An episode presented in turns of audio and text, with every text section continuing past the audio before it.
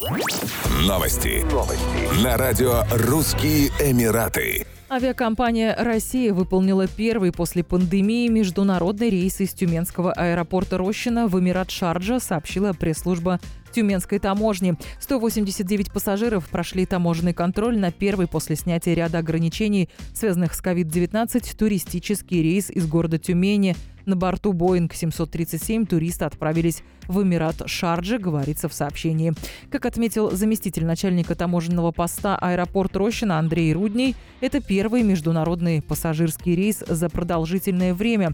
Работаем в штатном режиме. Рады, что у людей наконец появилась возможность путешествий за рубеж, добавил он.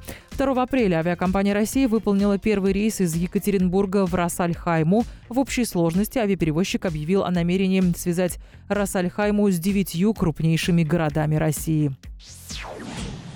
Власти Дубая разъяснили правила проведения ифтаров и сухуров – вечерних и утренних приемов пищи в дни священного месяца Рамадан. В частности, на трапезы могут собираться только члены семей, живущие в одном доме. В качестве меры профилактики COVID-19 постящихся мусульман призвали избегать массовых собраний и мероприятий, а также больших скоплений народа.